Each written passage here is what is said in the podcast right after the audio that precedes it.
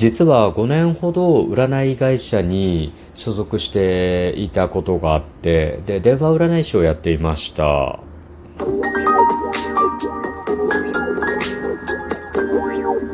ご機嫌いかがでしょうか？いつもリアクションやお便りなど応援ありがとうございます。231回目の配信です。今日も後日研究所から海運メンタルアドバイザー占い師名映がお送りいたします。この番組は熊本の裏表のある占い師の私こと明恵がお客様と鑑定以外での接点を持ちたいと考え、普段気になったことや思ったこと、ためになりそうなこと、皆さんのちょっとした疑問への回答などを占い師の視点であれこれとつぶやいています。さて、えっ、ー、とですね、6月いっぱいでですね、まあ、所属していた占い会社の電話占い師を辞めることになりました。うん。あの、僕の都合ですね。うん。普段の鑑定とそれからお寺の業務が忙しくなりすぎてで夜にね待機して電話占いのお仕事をするところまで体力気力が持たなくなったのが原因です。はいなんかね、卒業って言いたいんですけどね。なんか卒業ってなんか違うんですよね。僕どっちかというと中退なんですよね。そうそう、自分の都合で辞めてるから中退なんですよ。こういうの卒業って言うといけませんもんね。まあいいや。うん。で、えー、もともと、まあ、熊本地震でね、仕事ができない状態になって、なんとか収入を上げなきゃいけないっていうプレッシャーからですね、電話占い始めたのがきっかけだったんですよね。まあ、この話はね、また、ちょっとこう、場を改めてしていきたいんですけど、で、まあ、熊本地震がきっかけで、うん、始めました。ま、それまでね、対面鑑定で、まあ、そこそこ、こう、仕事として成り立つぐらいのことはさせていただいていたので、よかったんですけど、あの一夜、ね、2日間にわたって大揺れの地震が来たおかげで、とりあえず仕事の基盤が吹っ飛んでしまったんですよね、一時期ね。いや、大変だった。うん、まあいいや。それで、まあそれをきっかけにしてですね、ちょうどその業界自体が電話占い師を募集しているところが多くて、で、電話占い会社もたくさんこう世に出ていて、まあどこもかしこもこう占い師を募集している状態だったんですよね。で、なり手も当時はまだね少なかったんですよ今もう多すぎてね あのバンバンこう跳ねられるらしいんですけど、うん、でまあ、そういうのもあって、で、世間知らずで、身の程知らずの僕はですね、業界最大手と言われる、あの、大手3社あるんですけど、3社ね、全部チャレンジしました。うん、で、気持ちよく落ちましたね。うん。やっぱ実力が足りてなかったんだな。その鑑定力ではなくて、会話力、その説明する力であったりとかですね、あの、お客様とのこう会話をリードしていきながら占いに落とし込んででお客様の聞きたいことに答えつつ問題に対するアドバイスをしてね解決までこう導いていくみたいなね のが非常にこうなんか難しかったですね最初できなくて。うんでそういうのができない状態で、まあ、ちょっとはめられてしまっていたんですけどまあ、それで僕も自分の中でね、鑑定で、その、ななんていうかな、その鑑定力以外が全然こう、できてないなというのに気づいてですね。で、いろいろこう、勉強するに至ったんですけど、なかなかね、その会話力であったりとか説明力っていうのは伸びないんですよね。占いを使っての、なんかその説明とかっていうのが難しくて、うん。で、カウンセリング中心で勉強したもんですからあの聞くのは得意なんですけどね説明する力っていうのが全然育ってなかったんですよね。それで、えー、もうちょっと独学でこれを突破するのは難しいと思ってですね、はい、あの研修を受けることにしました。うん、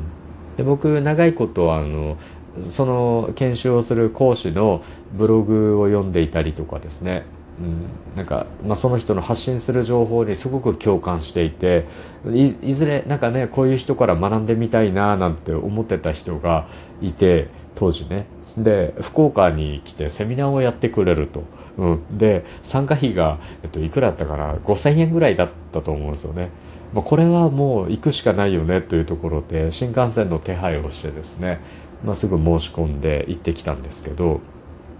で、また、その方のご縁でですね、あの、電話占いの会社を紹介していただいて、そこでものすごく育てていただいたんですよね。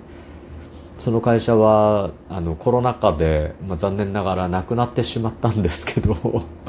あの、研修がね、もう素晴らしくて内容がですね、僕の知りたいこととかですね、弱い部分って全部そこで、あの、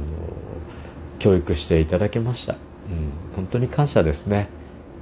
うん、で、担当の方たちもすごくいい人たちでですね、実際こう、一回お会いしたことがあるんですけど、うん、すごくね、魅力的な方々で、良かったですね。なんか機会があったらまた一緒に仕事したいななんて思うんですけど、まあ多分会う機会もないだろうなという感じですね。はい。うん、で、まあ、その会社はですね、あの、集客力がとにかくなくて、あの、待機しててもお客様がほとんど入ってこないんですよね。だから結構空振り待機が多くて、なんかもうやってらんないよっていう感じだったんですけど、まあ、なんかね、そういうこう占い師の不満とかもちゃんと汲み取ってくれましてね。で、分かったと。そういうことだったら、あの、なんかランク付けがあるから研修受けろと。で、ある一定ランク以上の占い師さんだったら、あの、待機時間に対して実給を出したるわ、という 会社だったんですよね。すごくないですか？空振り待機でもお給料出るんですよね。うん。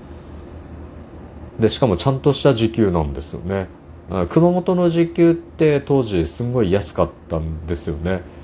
あの800円ぐらいだったんですけどまあ軽くそれを超えてくるぐらいの時給だったので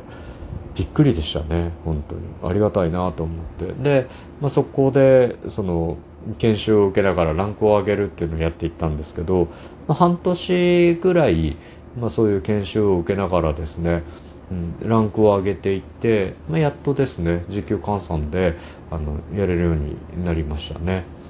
うん、それでこうまあ、活動してると意外とその時給換算になるとその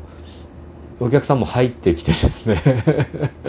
実際その鑑定でその叩き出す金額とあんまり変わらないぐらいになるんですよね。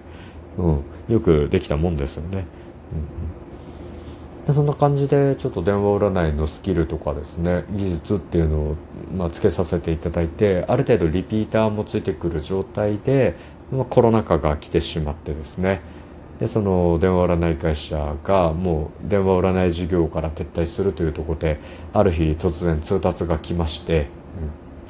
うん、でまああえなくまあ、辞めることになったんですけどその後、まあお声がけをいただいたところがありましてね。そこはその業界でもオーディションの難易度がすごく高いというのが有名でえっと、5%でしたっけね。100人受けて5人ぐらいしか通らないと言われているところで、で、まあそことご縁があって、まあ、活動させていただいたんですよね。うんうん。で、そこを3年ぐらい所属していたんですけど、やっぱりもう最初の1年だけでしたね、活動できたのが。残りの2年はどうしても僕の普段のお仕事が忙しくなって、続けることができなくなってですね。でまあこの度6月いっぱいをもちまして、まあ、そこをこうやめるという形で、まあ、電話占いをね一旦ちょっとやめるような感じになりました